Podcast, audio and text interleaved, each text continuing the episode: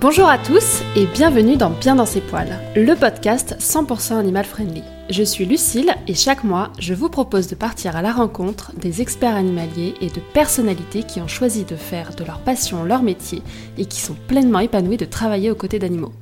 Au travers de nos discussions, vous découvrirez leur parcours, leur quotidien et leur manière d'appréhender leur profession.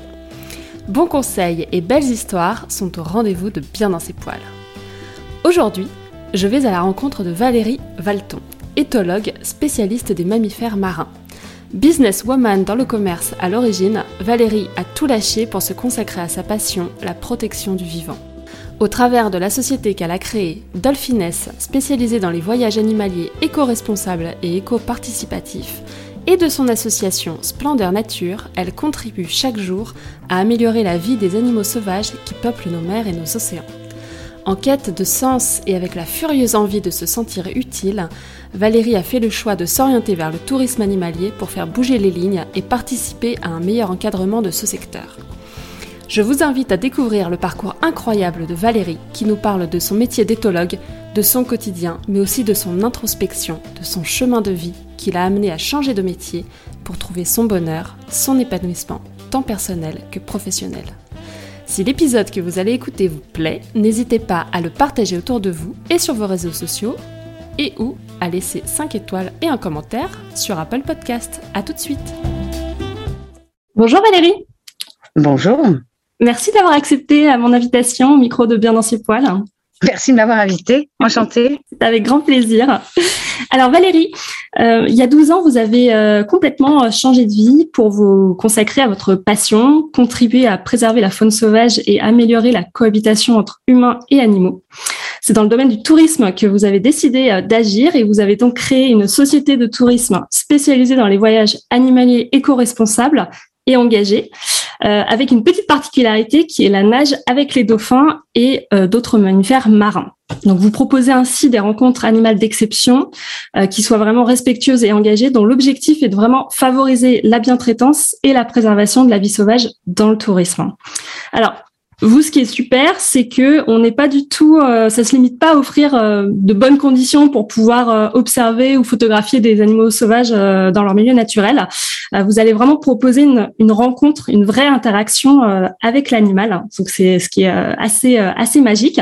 Est-ce que vous pouvez m'en dire un peu plus sur la, la mission de Dolphines que vous avez créée? Avec plaisir. Ben, vous l'avez déjà extrêmement bien résumé la mission que je me suis donnée avec Dolphines et aussi notre association Splendeur Nature, les deux vont ensemble, c'est vraiment de contribuer à transformer le tourisme animalier, qui aujourd'hui, la plupart du temps, est quand même terriblement néfaste pour les animaux. On le voit très bien pour les animaux captifs qui sont souvent dans de mauvaises conditions et, qui sont plus des outils pour servir le business, euh, avec beaucoup souvent de maltraitance derrière. Ou pour ce qui est des animaux sauvages, le tourisme vient plutôt accélérer la, la disparition des espèces sauvages. Euh, donc l'objectif avec Dolphines et Splendeur Nature, c'est de faire l'inverse, c'est de se dire qu'on peut utiliser le tourisme comme un vecteur de bien-traitance et comme un vecteur de préservation. Donc l'idée de voilà des deux, c'est de venir inverser la vapeur et de favoriser l'émergence d'un nouveau tourisme plus conscient et plus utile. Oui. vous prenez le contre-pied et vous vous adressez vraiment à des personnes qui vont euh, qui ont cette sensibilité. Vous vous adressez à qui? Des personnes qui sont déjà sensibles ou euh, C'est-à-dire que c'est les deux. En fait, on a dans cette idée donc de transformer le tourisme, on a décidé, enfin, j'ai décidé de m'attaquer aux deux aspects. C'est-à-dire que pour que ça change, il faut un s'adresser aux voyageurs et deux au gouvernement les voyageurs, évidemment, pour qu'ils deviennent plus conscients. Et pour ça, il faut déjà les sensibiliser. Donc là, on s'adresse à ceux qui n'ont aucune idée de la question. Et il va falloir qu'on arrive à leur soumettre l'information comme quoi aller voir des éléphants en Thaïlande, aller voir des lions en Afrique, aller voir des dauphins en mer, c'est pas anodin. Et ça peut être lourd de conséquences pour les animaux. Donc, il faut leur soumettre ça. Donc, c'est la vocation de Dolphines qui, le site s'adresse exclusivement aux voyageurs, et on essaie dessus, au, travail, au travers du portail animalier qu'on a créé, qui s'appelle le portail animalier responsable, de leur mettre à disposition toutes les informations et les sensibiliser vis-à-vis des problématiques pour chaque animal ou chaque destination. Une fois qu'on les a sensibilisés, ou pour ceux qui l'étaient déjà, après, ce qu'on veut, c'est les orienter. Parce qu'aujourd'hui, il faut le dire, le marché est très opaque. Donc, même si vous êtes quelqu'un qui est sensibilisé, qui voulait faire un voyage, un, voyage animalier avec des excursions dedans, par exemple, respectueuses, tous les packages de voyage qu'on vous vend, on vous dit toujours que c'est extraordinaire. Vous allez voir des, peu importe, des dauphins, vous allez voir des éléphants, mais, mais on vous dit rien sur ce qu'il en est derrière. Il n'y a pas de label, il y a pas, on ne sait pas comment savoir finalement. Souvent, ça, ce que vous disiez, c'est assez opaque euh, sur la bientraitance. Moi, je l'ai vu sur les éléphants, par exemple en Thaïlande. J'avais vu des packages comme ça de, de voyages soi-disant éco-responsables. Et en fait, le, le, bien-être des éléphants n'est pas forcément respecté derrière. Non, c'est ça. C'est-à-dire que, bien sûr, il y a beaucoup de greenwashing. C'est-à-dire que les, les les gens sont malins, on va dire. Euh, ils cherchent à faire du business. Ils voient que le côté euh, éco-responsable ou sanctuaire, ça marche, ils vont le faire. Donc, il y a tout un travail. Et c'est vrai que monsieur tout le monde, euh, et on est tous très pris par nos vies. On n'a pas forcément le temps de passer des heures et des semaines de recherche pour essayer de vérifier par nous-mêmes pour chaque excursion qu'on va faire.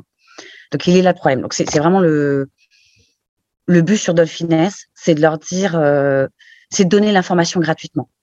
Et c'est de leur dire, voilà, en Thaïlande, on en parle justement, il y a les faux sanctuaires, qui sont des usines d'Afrique, et il y a les vrais sanctuaires.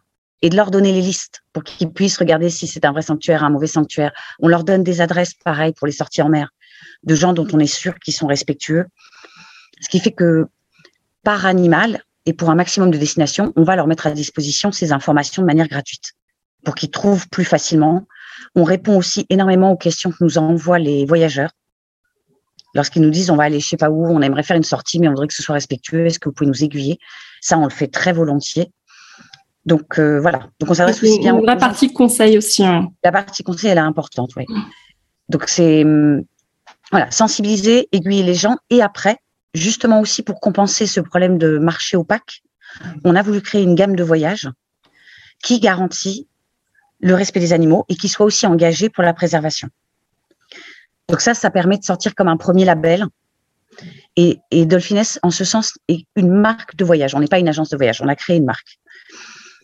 Et cette marque euh, s'appuie sur euh, tous les partenaires qu'on peut connaître, dont on est sûr du professionnalisme, des compétences et du respect des animaux. Donc c'est ce qui nous permet de décliner un certain nombre de voyages aujourd'hui qu'on propose. Et donc dans ces voyages, il y en a deux. Tous sont ce qu'on va appeler nous éco-responsables, c'est-à-dire respectueux des animaux, et une partie d'entre eux, qui sert donc notre euh, objectif, vient en soutien, c'est ce qu'on va appeler éco-participatif. Ces voyages-là, ils viennent en soutien de projets de préservation, que ce soit les nôtres ou que ce soit d'autres euh, chercheurs, fondations, ONG. Et là, ça permet aux gens à la fois d'aller au contact des animaux, dans le respect, mais aussi euh, d'être utiles sur le terrain et, de servir à leur préservation. Oui, parce que ça, c'était vraiment important parce que le public devient sensible. Et, le fait d'être, comment dirais-je, soi-même utile, c'est beaucoup mieux que de faire un don à je ne sais quelle association. Et en plus, il y a, voilà, ce côté plaisir de participer, tout en vivant une rencontre extraordinaire, évidemment, et en étant avec des spécialistes qui sont là pour tout vous apprendre. Donc, il y a, ce côté euh, apprendre, avoir des connaissances et être utile en même temps qu'on a trouvé vraiment favorable. Et la raison pour laquelle on le fait, c'est dans ce milieu-là, dans la préservation des animaux, globalement, les fonds manquent parce qu'il n'y a pas de retombée économique derrière. Donc, il n'y a que les gouvernements et, tout ce qui sont les, associations intergouvernementales qui débloquent des fonds pour cette préservation. Mais il y a tellement d'espèces à protéger, à sauvegarder, que les fonds manquent tout le temps. Donc, pour pallier à ça, ce que je me suis dit, c'est que essayer toujours d'aller chercher des fonds et des fonds et, on va être trop lent finalement. Alors que le tourisme, c'est une manne considérable financière. Et que si au lieu d'essayer de chercher des fonds gouvernementaux, on invite plutôt les touristes à participer, tous les voyageurs, là, la, puissance d'action et la rapidité d'action, elle est démultipliée. Si le tourisme vient contribuer à cette cause, ah mais là, ça démultiplie les budgets pour tout le monde ça démultiplie la rapidité d'action et ça va démultiplier le nombre d'espèces qu'on peut protéger, préserver et sauver. Donc, euh, c'est dans ce sens-là où je, suis convaincue que, que le tourisme peut tout changer. Oui. Et, c'est ça que je veux proposer. Oui, ouais, vous, vous, proposez, vous proposez vraiment cette forme de participation euh, voilà, à vos clients où ils vont être actifs sur un projet de préservation et c'est vrai que c'est assez exceptionnel. Euh, vous le disiez, on est euh, on est de plus en plus conscient de notre devoir de, de préserver euh, la nature et les, les espèces en, en danger d'extinction. Est-ce que, selon vous, ce, ce, cette forme de, de tourisme éco-responsable, c'est l'avenir du tourisme? Est-ce que vous sentez que dans les ah oui. euh, voilà les huit dernières années, là, quand vous avez créé Dolphines, il y, a un engouement un peu accéléré pour cette forme de voyage éco-responsable Vous le ressentez? Les, les, les, gens sont de plus en plus conscients et ont envie d'aller vers cette forme de voyage C'était naissant avant le Covid et le Covid a grandement accéléré la tendance.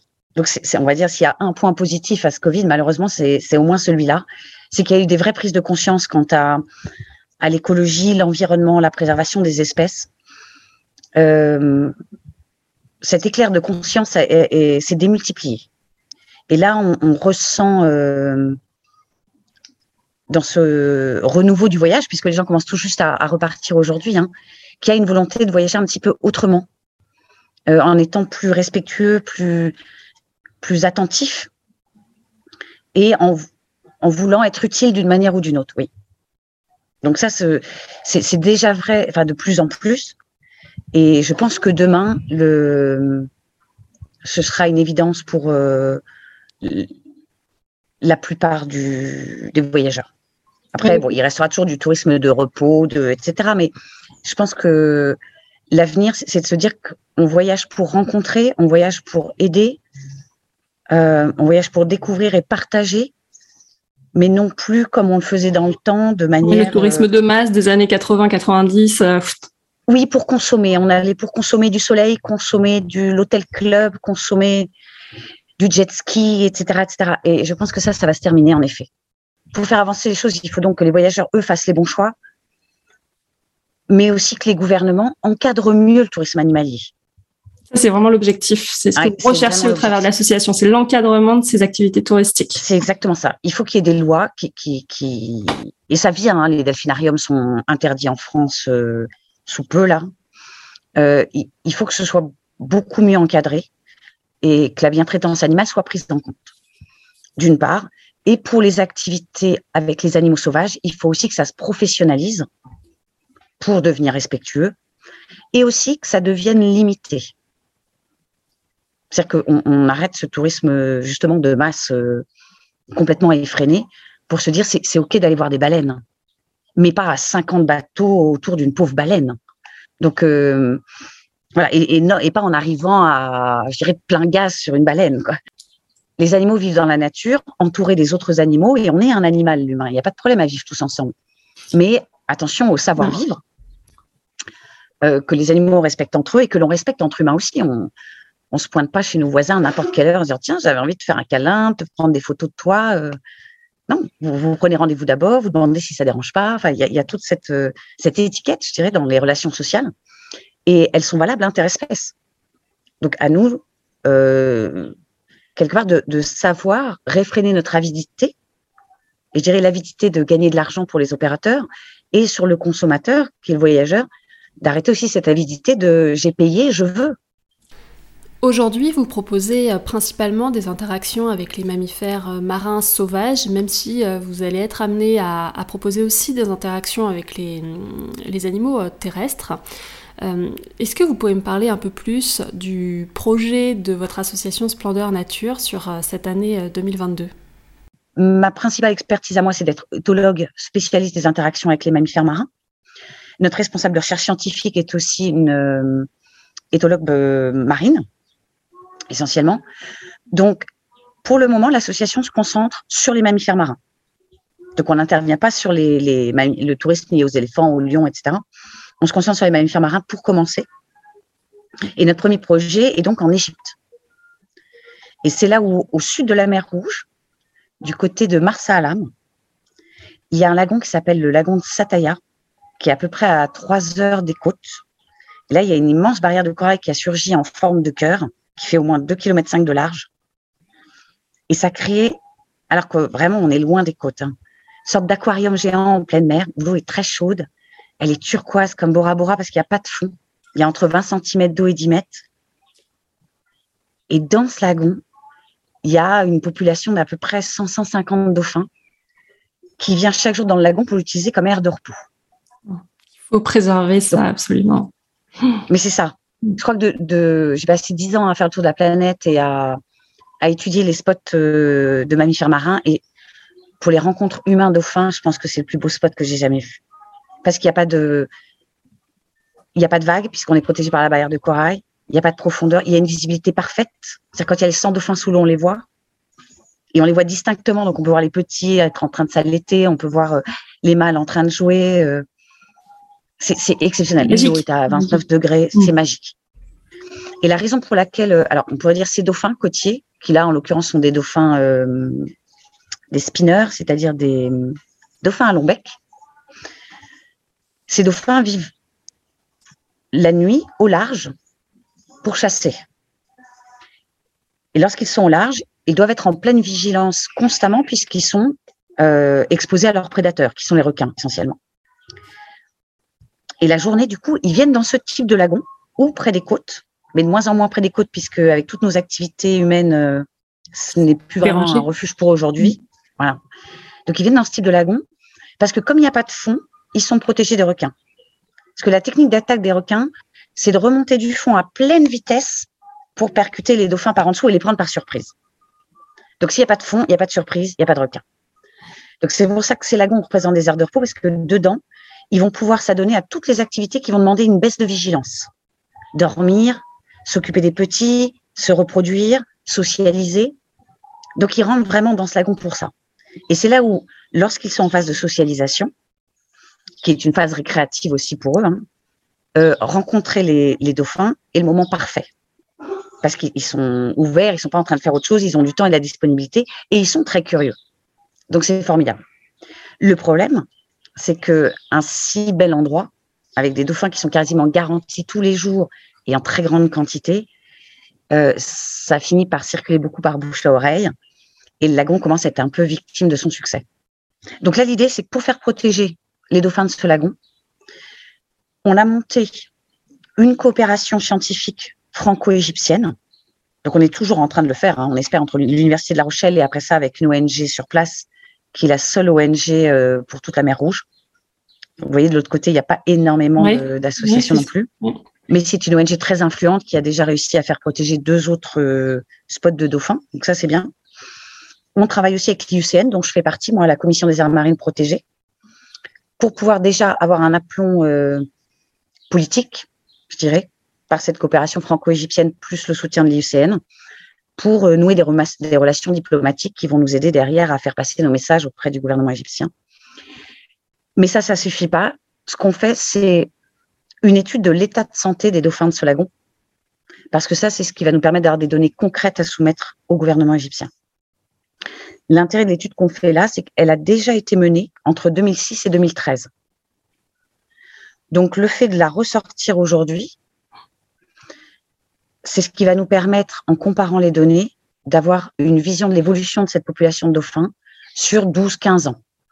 Et ça, c'est extrêmement précieux. C'est là qu'on va pouvoir voir si justement la montée en puissance du tourisme, et pas que, euh, a eu un impact euh, faible, moyen ou extrêmement important ou extrêmement nocif sur ces, sur ces dauphins-là.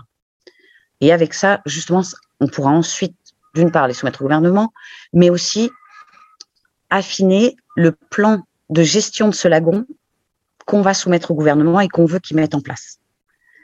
Et en fonction de l'état de santé de ces dauphins, il sera plus ou moins drastique et contraignant ou, moins. Donc c'est ça l'idée du projet. Donc c'est projet imminent, c'est projet en ce moment-là. C'est ah voilà, il est, on est mm. dedans, il est lancé.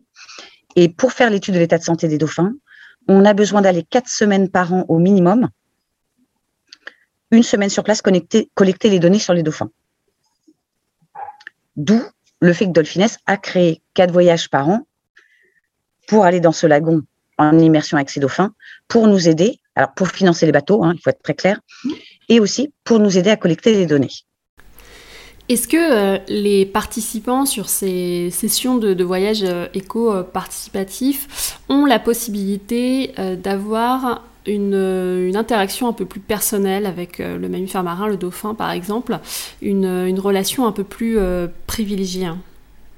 Tous les participants auront des moments dans l'eau de rencontre avec les dauphins sans rien faire. Parce qu'on ne rencontre pas un animal quand on est en train de le photographier ou de le filmer. C'est pas, vous voyez, quand il y a un écran entre nous et, quelqu'un, euh, c'est pas pareil. Ça trouble l'animal en plus en général, hein, souvent. Oui, alors pas forcément pour les dauphins, mais ça peut le troubler. Mais disons que c'est pas, on n'est pas, on n'est pas 100% disponible et dans l'accueil de l'autre, dans cette réceptivité. Donc c'est pour ça qu'on gardera des moments privilégiés chaque fois qu'on le peut, c'est entre deux arrivées de groupe de dauphins ou dès qu'on a un moment, pour proposer aux gens justement de poser le matériel et là d'être 100% dans l'ouverture et d'aller créer un, enfin d'offrir aux dauphins euh, la possibilité de, créer un lien ou une, une interaction s'ils le veulent avec l'humain. Et pour que là, ils puissent vivre vraiment des rencontres intimes qui soient grandioses avec des instants magiques.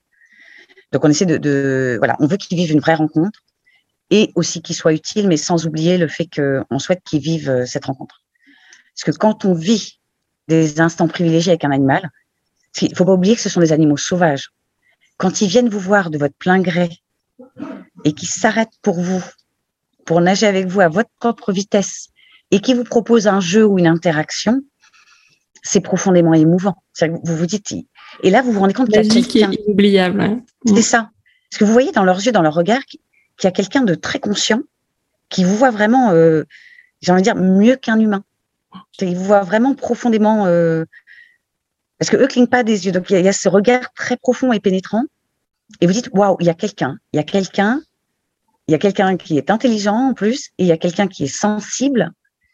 je rencontre quelqu'un. Et souvent, les, les participants s'y attendent pas. Et là, c'est vraiment très émouvant. Et, et, après, voilà, il m'a proposé de faire ça, alors on a fait ça, on a créé ça.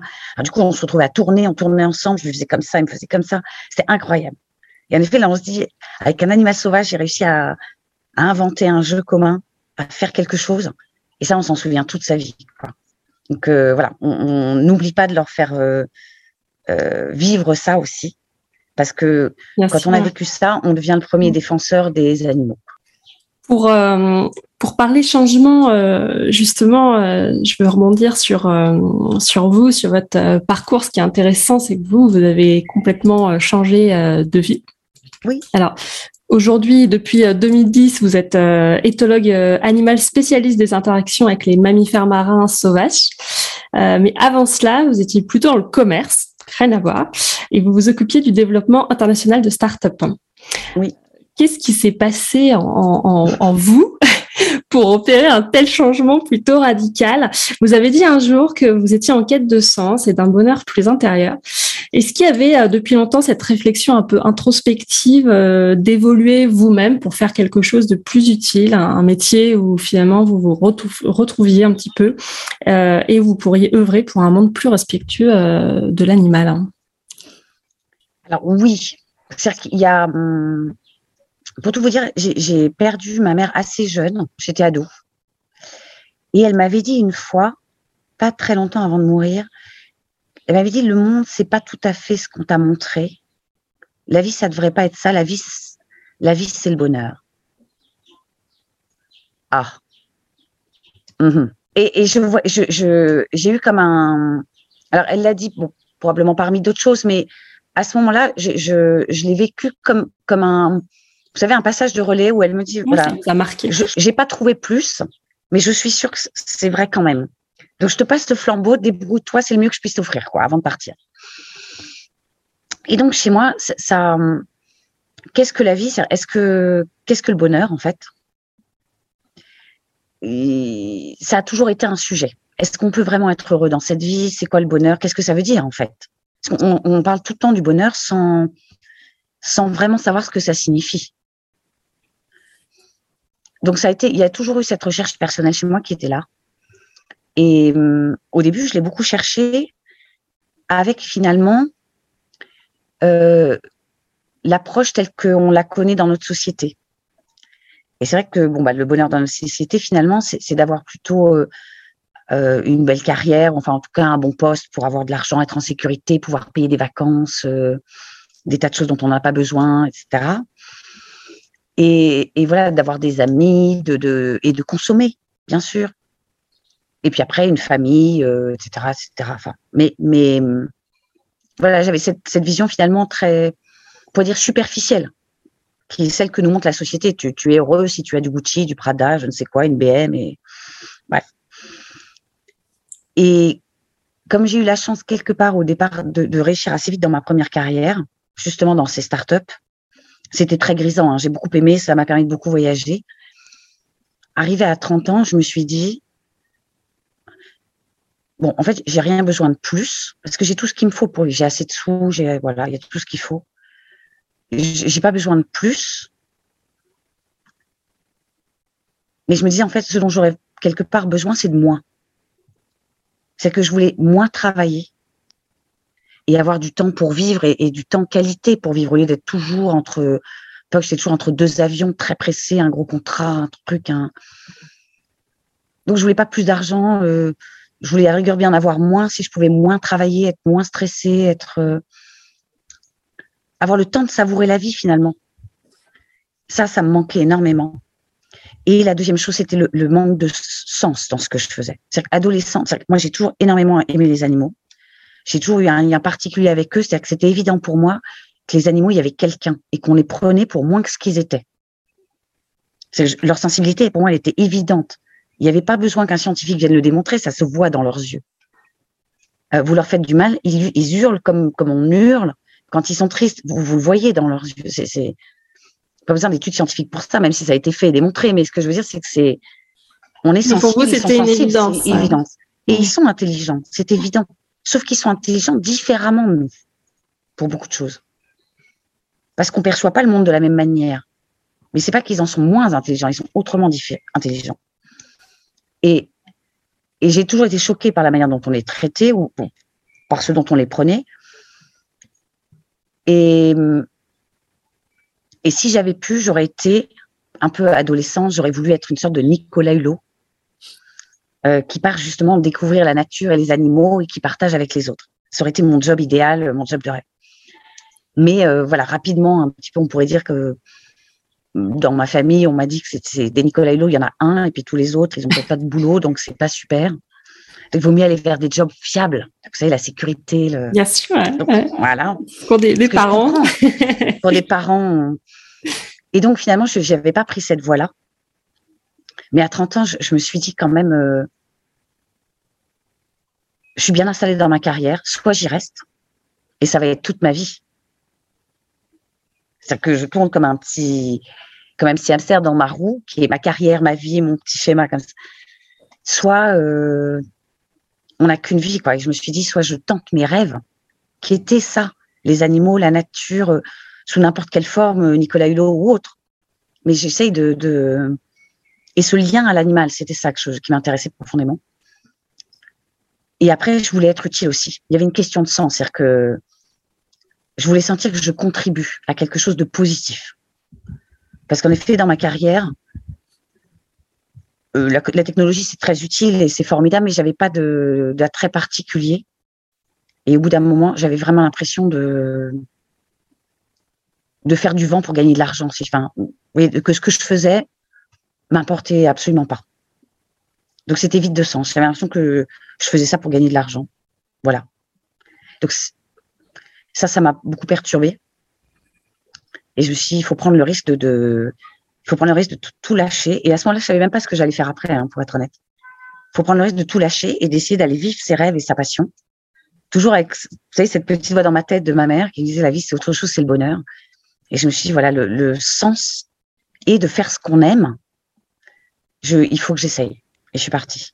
Après, je me suis rappelé, et c'est là petit à petit en recherchant dans mon passé, je me suis dit que quand j'avais fait mon MBA en Australie, à l'époque, justement, pour mes j'ai plus 20 ans peut-être, mon petit ami de l'époque m'avait emmené dans un delphinarium. Bon, c'était mieux que maintenant. Hein. C'était cinq personnes par jour pendant une demi-heure, pas plus. Vous voyez, donc il y avait déjà cette notion plus limitée. Et nous, on bougeait pas, les dauphins faisaient ce qu'ils voulaient. C'était l'inverse. Et j'avais vu ces dauphins, j'avais trouvé ça absolument extraordinaire. Mais j'en avais vu une semaine après jouer dans les vagues. Et là, je me suis dit, j'ai rencontré des dauphins morts.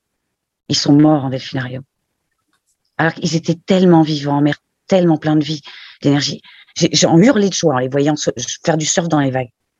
Et je me souviens les avoir regardés en me disant, un jour, il faudra que j'aille avec eux dans ces vagues jouer. Et je me l'étais promis. Et ça m'est revenu. Et du coup, je suis partie. Et là, ça a été la révélation. À la minute où j'ai mis un pied dans l'eau, il y a un dauphin qui est arrivé et qui vraiment s'est arrêté juste à côté de moi et qui m'a fixé dans les yeux. Et là, je me suis dit, mais, mais c'est incroyable. On, a créé un jeu en 25 secondes. Il me faisait une queue de poisson et il se retournait pour me regarder. Je réaccélérais, je lui faisais une queue de poisson, bon, beaucoup moins élégante que la sienne. Et je me retournais pour le regarder et on continuait et on essayait de voir ce que l'autre comprenait de, de l'un, de l'autre avec ce, euh, cette interaction. C'est je fais quelque chose et tu me regardes le faire et après toi tu fais quelque chose et je te regarde le faire. Mais spontanément de réussir à faire ça avec un animal sauvage en, en 20 secondes, c'est incroyable quoi. Et là je me suis dit, je veux savoir tout ce qu'on peut faire avec ces animaux, jusqu'où on peut aller dans le lien. Et là je me suis rappelé Nicolas Hulot et tout, tout est revenu d'un coup. Et c'était parti. Et après, donc, ça a commencé par ces fameux dauphins à Hawaï. Après, en fait, l'amour des animaux, c'est vraiment l'enfance, ça, ça, a toujours été, euh, Un, fil d'Ariane, quoi, cette, passion pour les animaux. Mais les, dauphins, les mammifères marins, ça, ça vient plus tard, donc en fait. Ça, ça vient plus tard. ce que je dois dire, à ce moment-là, c'est que, que... raconter. Oui, et, et je, je... Ce, ce, déclic avec les dauphins était tellement important aussi parce que j'avais, j'ai grandi avec chien et chat, donc euh, j'avais parfaitement conscience qu'on peut établir du lien avec les animaux domestiques. J'ai rêvé toute ma jeunesse de Dactari, euh, dans lequel euh, il y avait des animaux plus ou moins domestiqués, là, dans une réserve en Afrique. Je rêvais d'avoir, euh, bref, de vivre là-bas. Et j'avais vu Flipper, bien sûr, etc. Donc, ça me faisait rêver lorsque je voyais cette espèce de lien entre l'humain et un animal sauvage. Mais je pensais que c'est, je n'y croyais pas c'est que je pensais que c'était, enfin, je savais que c'était des animaux dressés pour, mais je pensais pas qu'il était possible, dans la nature, pour de vrai, de créer un lien avec ces animaux. Parce que j'ai grandi, on me disait, ne, ne, rêve pas, ce sont, des, sont des bêtes sauvages, comme on dit. Tu peux les regarder de loin, mais attention, et puis tu prends des photos, puis c'est tout, quoi. Mais c'est tout ce que tu peux en faire, en fait. Donc, moi-même, je n'avais pas conscience à l'époque qu'on pouvait créer un lien. Et quand ce dauphin est venu vraiment avec son regard pénétrant, rentrer en lien avec moi et me faire faire des choses et je lui fais faire des choses qu'il comprend. Et là, je me suis dit, mais en fait, on peut rentrer en lien même avec les animaux sauvages, en fait, avec tous les animaux. Mais ça pourrait être un moineau dans votre jardin. Vous voyez, il n'y a pas de, il n'y a pas de nous et la vie sauvage d'un côté. Et ça, ça a été une révélation. Et là, là, je, après, je m'arrêtais plus de voir tous les animaux jusqu'où on peut aller avec eux. Et bien sûr, ça a été beaucoup, et, pour tous les dauphins, puis c'est passé aux baleines, aux cachalots, aux orques, et ainsi de suite, et ainsi de suite. Puis il a fallu que j'aille voir les éléphants et les lions et, les, et hop, c'était parti aussi. Et c'est au fil de ces expéditions où je voulais comprendre, justement, en disant, si on se comprend mieux, on arrivera à mieux cohabiter et à mieux les protéger. Mais au fur et à mesure d'expéditions, ce que j'ai vu, c'est que toutes les activités touristiques, puisque j'allais sur des spots de touristiques, ou pour aller voir les lions, j'allais dans des lieux plus ou moins touristiques, et là, quand j'ai vu l'ampleur des dégâts dans le tourisme, ah bah, je me suis dit, bah, tu, voulais être utile, là, tu as trouvé ton. Voilà. Là, dans le tourisme, il faut faire quelque chose. Sans, même aller chercher ailleurs. Rien que le tourisme, euh, il y a tellement à faire en dehors du travail. tourisme. Là, il y a tellement de travail parce que c'est pathétique que, que là, déjà, il, il faut s'y mettre et tout de suite. Alors, j'ai gardé évidemment ces, cette, euh, comment dirais-je, cette notion de recherche et d'exploration qui est personnelle aujourd'hui, voir jusqu'où on peut aller dans ce lien, etc. Et du coup, je, je poursuis à titre plutôt personnel. Et la partie euh, préservation, sensibilisation et préservation pour, pour, faire, pour transformer le tourisme est devenue finalement euh, prioritaire sur le reste. Et je me suis entièrement donné à ça. Donc voilà. Du coup, après, voilà, vous êtes lancé, vous avez fait les, vous avez passé le diplôme. Oui, alors c'est après où justement, oui, vous avez raison. j'ai passé donc à peu près dix ans à explorer par moi-même et aller à la rencontre de gens, donc soit de scientifiques pour leur connaissance, mais de, surtout de gens sur le terrain, parce que la connaissance, elle est sur le terrain. Et c'est à ce moment-là, euh, une fois que j'avais, on pourrait dire de, quoi euh, suffisamment d'expérience et d'expertise apprise, hein, mais auto-apprise, euh, que je me suis dit, pour la préservation, où on allait avoir besoin du concours scientifique et gouvernemental, il fallait que j'ai une crédibilité scientifique. C'est ça. Mmh. Et du coup, j'ai repris des études en éthologie à l'Université de Paris euh, pour pouvoir avoir ce diplôme-là. Qu'est-ce qui vous motive au quotidien? Qu'est-ce qui vous transcende? Ce qui à chaque fois m'émerveille, c'est, mais là c'est, c'est, que on peut expliquer ce qu'on vit, mais on peut jamais le transmettre vraiment. Et quand je vois les gens qui sortent de l'eau avec les yeux pleins d'étoiles, c'est-à-dire que vraiment, on dirait qu'ils ont vu la Vierge Marie. il, y a, ce côté, vous savez, où vous sortez, on, on voit sur votre visage que vous l'avez vécu. Cet instant si magique qui vous change à jamais dans votre perception de l'animal, dans et je le vois dans leurs yeux. Et quand je vois dans leurs yeux ces, ces étoiles quand ils sortent de l'eau, quelque part, je me dis, ma mission est remplie ils, ont vécu cet instant extraordinaire au contact d'un animal, ils ont vécu cette rencontre. Mm. Et, à chaque fois, ça m'émeut énormément et ça m'émerveille. Et, et, là, pour moi, c'est beaucoup de bonheur. Parce que là, j'ai rien à raconter, ils l'ont vécu. Et, c'est fait. Ils repartent avec, ils l'ont vécu. C'est Pour moi, ça, c'est magique. Parce que je sais que d'abord qu'ils me comprennent. Après, quand je leur parle, parce qu'ils l'ont vécu. Parce que je vois que quand on parle, évidemment, avec d'autres gens, ils vont me dire Ah, ça a l'air super. Ah non, ah non, t'as pas compris. mais, c'est normal. pour eux, c'est ça a l'air super, comme n'importe quel autre truc super, mais c'est tellement intense que dans ce cas-là, je suis vraiment très heureuse de le voir dans leurs yeux. Que là, l'intensité, elle a été vécue. Quoi. Donc ça, ça me touche particulièrement et c'est souvent c'est mes meilleurs instants de la semaine, je dirais. Oui. À chaque fois, c'est de voir qu'ils qui, qui ressortent euh, émus et bouleversés, quoi, mais, mais de bonheur. Oui, bien sûr. Et ça, ces moments d'émerveillement, ça, j'imagine que c'est quelque chose, en effet, qui vous booste et euh, qui vous donne euh, l'élan pour, euh, pour continuer chaque jour. c'est quoi, à l'inverse, les difficultés que vous rencontrez au quotidien en tant que, que chef d'entreprise, en fait? Bah, Le fait de devoir tout faire mm. soi-même. Ça, j'avoue, c'est que, alors évidemment, quand on de l'extérieur, quand on regarde ce que, ce que je peux faire, ça, ça, quand on me dit une, ça fait rêver. Ah, quand on regarde votre site, les réseaux sociaux, on a envie de, plonger tout de suite, d'y être. Mais ce que j'ai envie de dire, c'est que je fais aussi la comptabilité, comme tout le monde. Chose moins sympathique. Voilà, je prépare les newsletters, je, je fais des tas de calculs financiers et je fais beaucoup de logistique. Parce que c'est beaucoup de logistique, les voyages, c'est beaucoup de complications avec les horaires, les compagnies aériennes, les transferts. Les... Donc, toute cette partie-là est beaucoup moins glam comme tout le monde. Mais il faut la faire. Et c'est beaucoup, beaucoup de recherche. C'est-à-dire que identifier un spot d'animaux qui soit un bon spot, qui soit accessible à tous, dans lequel on peut trouver des prestataires avec lesquels on va pouvoir travailler, qui vont être ouverts au fait que de pas faire n'importe quoi, etc., et de nous laisser les rênes. Et enfin, tout ça, c'est des années. Et après, il faut y aller avant. Et quand on le sort enfin, souvent c'est plusieurs années après. Alors que pour les gens, c'est juste un nouveau voyage. Ah bah tiens, une nouvelle destination, comme si euh, parce qu'il en sort 50 sur internet tous les jours. Mais c'est énormément de travail à en proposer quelque chose. Parce que justement, c'est pas euh, un hôtel plus, je sais pas quoi, un hôtel club et un avion mis ensemble et hop, ça fait un voyage. Là, il y, a beaucoup de travail derrière. Donc ça, c'est pas, c'est pas toujours facile d'essayer d'allier la rentabilité avec ce qualitatif. Mm. Un vrai challenge, ouais. Oui, c'est ça, c'est un challenge. Mm. Et après, euh, euh, il faut réussir à en vivre tout en sachant qu'une bonne partie on l'a dit tout à l'heure, le portail de l'animalier responsable, c'est de mettre à disposition de l'information gratuitement aux gens pour les aiguiller. Et tout ça, c'est du, c'est de l'associatif, enfin, c'est du but non lucratif. L'association, tout ce qu'on fait dedans, c'est à but non lucratif. Le fait d'être à l'IUCN aussi. Mm. Donc, c'est, ce qui est difficile parfois, c'est de trouver, de garder une proportion entre, même si tout me tient à cœur et que tout est passionnant, il faut pas oublier dedans quelque part qu'il faut payer le loyer et, trouver cet équilibre en se disant euh, voilà, j'ai envie que tout le monde vienne en voyage, que ce soit accessible à tous, j'ai envie que ce soit pas cher, j'aimerais le faire à titre associatif, j'aimerais, j'aimerais, mais.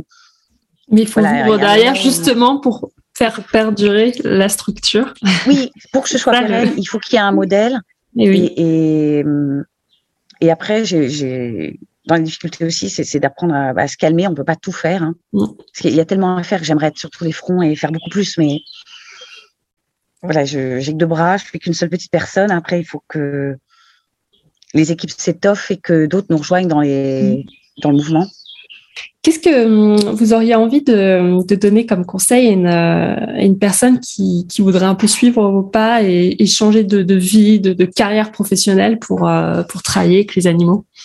Vous qui avez vécu ça justement, est-ce que vous auriez un, conseil à donner à quelqu'un qui voudrait euh, faire la même chose, changer de vie? Moi, je dirais foncer. Hein. Je le dirais à tout le monde. Foncez. Foncez. Euh... Foncez. Écoutez son. Organisez. Foncez. Alors évidemment, organisez. Hein, c'est mieux d'avoir des minimum. gens devant soi. Voilà. Organiser pour avoir un peu de temps ou des ressources ou mais mais il y a tout à gagner c'est l'expérience d'une autre vie, quoi. Je veux dire, à la fin, on meurt, hein, faut quand même se le dire. Donc, euh, si on n'est pas satisfait dans ce qu'on expérimente ou que ça nous tenait tellement à cœur d'expérimenter quelque chose, allons-y, quoi. Si on peut le faire, parce qu'on pourra, on pourra jamais tout faire. Chacun a des limites ou des, je sais pas, si on a des enfants, on peut pas forcément faire la même chose que si on est sans enfants, euh, selon les moyens ou les besoins. C'est, on est tous différents, mais je pense que quand ça nous tient vraiment à cœur, il, faut y aller parce que la vie se débrouillera pour trouver. C'est-à-dire que quand on y va vraiment et qu'on met toute notre énergie pour trouver, qu'on cherche et qu'on cherche de l'aide pour y arriver, qu'on se renseigne et qu'on fait tout ce qu'on peut pour, la vie euh, se débrouille pour qu'on y arrive. Vraiment, il y, a un moment, la vie prend le relais. Moi, je pense que ça vaut le coup. Ça vaut le coup dans tous les cas. Il y a une prise de risque sur la sécurité qui est évidente. Hein, il y a une prise de risque, mais si on, fait attention à calculer les risques, euh, euh, voilà, si on est prêt à changer son niveau de vie, qu'on est prêt à dire que si demain on n'y arrive pas, il faudra retourner chercher du travail et que c'est pas grave.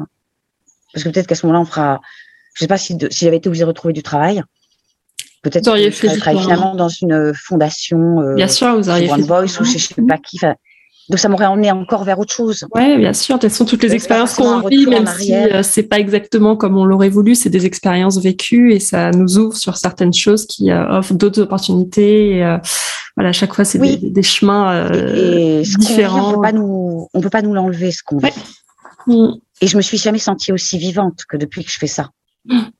Parce que j'ai l'impression que je, je sais pas, on m'a offert dix ans de plus parce que du coup j'ai le temps de construire bon, le temps passe quand même, on va pas se mentir, mais, mais on, ça rajeunit énormément. Le fait de se dire, je relance une nouvelle vie, ma nouvelle vie, ça va être d'aller, euh, on se réinvente, quoi. On se réinvente, donc ça rajeunit, ça, de retourner sur les bancs d'université à 40 ans, autant vous dire, euh, waouh, il y a des choses, je me dis, qu'est-ce que je fous là? Mais c'est génial. Vous, vous faites quoi? Je suis étudiante. Ah bon?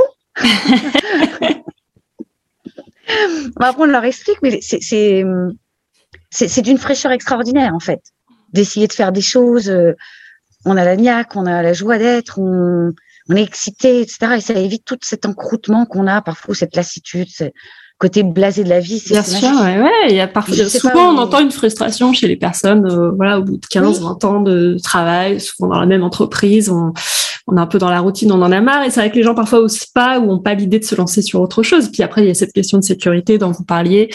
Euh, on peut pas toujours se lancer, mais mais quand on a cette possibilité, je pense qu'en effet, c'est une vraie chance. Et, euh, voilà, ça fait des parcours de vie euh, exceptionnels, incroyables il y a parfois plus de peur que de mal. Hein. C'est surtout la peur qui nous arrête, en mm. fait. Oui, ça freine. C'est la peur, c'est la peur de l'inconnu. Mm, mm, c'est l'inconnu et la peur. La peur, la peur de rater, la peur de d'échouer. Oui, oui. Aussi. Oui, il y a la peur d'échouer et, moi je sais que j'aurais pas pu identifier ce que j'aurais voulu faire si j'étais j'aurais jamais pu décider avant de partir ce que j'allais faire après. Quand on tourne dans un système avec un mode de schéma et on essaie de, se dire je dois changer de case, C'est qu'on est dans la société qui a des cases, on voudrait changer, de case parce qu'on pense qu'il faut à tout prix être dans une case. Donc, on cherche dans quelle autre case on pourrait aller, mais on n'en trouve pas. Mais on ne peut pas inventer une nouvelle case avant d'être sorti de là où on est. Il faut sortir pour changer de mode de pensée. Il faut aller explorer des trucs pour complètement défaire sa manière de penser. Et là seulement, on est capable d'inventer de nouvelles cases, de nouveaux contextes. Donc, en effet, quand on part, souvent, on peut pas forcément tout. Enfin, pour des gens, heureusement, il y en a et euh, bien leur font parce que c'est une chance. Si on sait avant pourquoi on quitte et qu'on peut préparer pour l'après, tout est prêt après, c'est super. Et c'est ce qu'il y a de mieux. C'est sécurisant, euh, c'est clair, c'est établi, quand on quitte et qu'on ne sait pas tout à fait clair, euh, on ne sait pas trop ce qu'on voudrait faire ou que c'est pas très clair, il y a beaucoup plus de peur, il y a beaucoup plus d'incertitude. Mais euh, si on le cadre bien, voilà, en s'assurant qu'on a un certain temps au moins pour expérimenter, même si on prend qu'une année sabbatique et qu'on est sûr de retrouver son boulot après, ça permet justement d'aller déjà se dire je vais réfléchir autrement, repenser ma vie, repenser à moi et peut-être trouver d'autres choses quoi. Et je pense que la, l'humanité en a besoin. Hein. Et ça fera tellement de bien à la planète et à l'humanité euh, d'avoir des gens qui qui osent leurs rêves et qui sont bien dans leur peau et qui voilà, qui ont l'impression que leur vie est pleine de complétude, qui sont nourris par ce qu'ils apportent au monde et par ce qu'ils font et voilà. Donc allez-y. Foncez. Il y a, une, personne que vous, que vous auriez envie de recommander qui vous a inspiré? On va, on va terminer sur, ce, sur cette inspiration peut-être. Euh, j'ai énormément d'admiration pour Paul Watson, mmh. Qui était l'ancien fondateur de Greenpeace et qui finalement a, pris, euh, a créé les Sea Shepherds qui a une, une autre mission, beaucoup plus un petit peu radicale, mais très terrain, rapide, efficace et terrain. Euh, J'ai beaucoup d'admiration pour son engagement, pour son intelligence, pour sa capacité à, à justement utiliser les médias et le système, on va dire les failles du système, pour les retourner contre le système et les mettre au service de justement de la préservation des baleines et des océans. Euh, voilà, j'aime beaucoup cet homme. Je trouve qu'il il est très fort et qu'il a beaucoup contribué euh, dans le bon sens, aussi à sensibiliser les fous au travers de sa série télé et tout ce qu'il a pu faire. Euh. Je voilà, j'aimerais que l'ampleur de l'action que je mène arrive un jour à être aussi grande que la sienne et il, m'inspire énormément. Alors je ne sais pas si j'y arriverai, mais en tout cas, il a beaucoup fait et c'est parti d'un seul homme qui a eu beaucoup d'impact. Donc, euh, euh, voilà, je rêve d'avoir de réussir à avoir autant d'impact. Ça vous inspire. Et ça m'inspire. Super. Je l'admire. Voilà. Bah, écoutez, un, immense merci euh, Valérie pour pour ce très très bel échange, pour ce temps que que vous avez consacré pour répondre à, toutes ces questions. C'était vraiment super. Où est-ce qu'on peut vous, vous retrouver? Où est-ce qu'on peut retrouver Dolphines, site web, réseaux sociaux? Oui, alors merci, merci à vous pour votre accueil et votre temps. Alors bien sûr, on peut nous retrouver donc sur le site web euh, dolphines.com ou dolphines.fr, c'est pareil. Vous pouvez nous retrouver sur les réseaux sociaux, euh, sur Facebook, Dolphines, sur Insta, Dolphines underscore voyage. Vous pouvez nous retrouver sur YouTube, pareil, Dolphines. Et je pense que c'est bon, oui. Sur LinkedIn, évidemment, si vous souhaitez aussi Dolphines. Mais oui, oui, n'hésitez pas à rejoindre la communauté. Euh, notre association, c'est Splendeur Nature. Vous la retrouverez sur LOSO.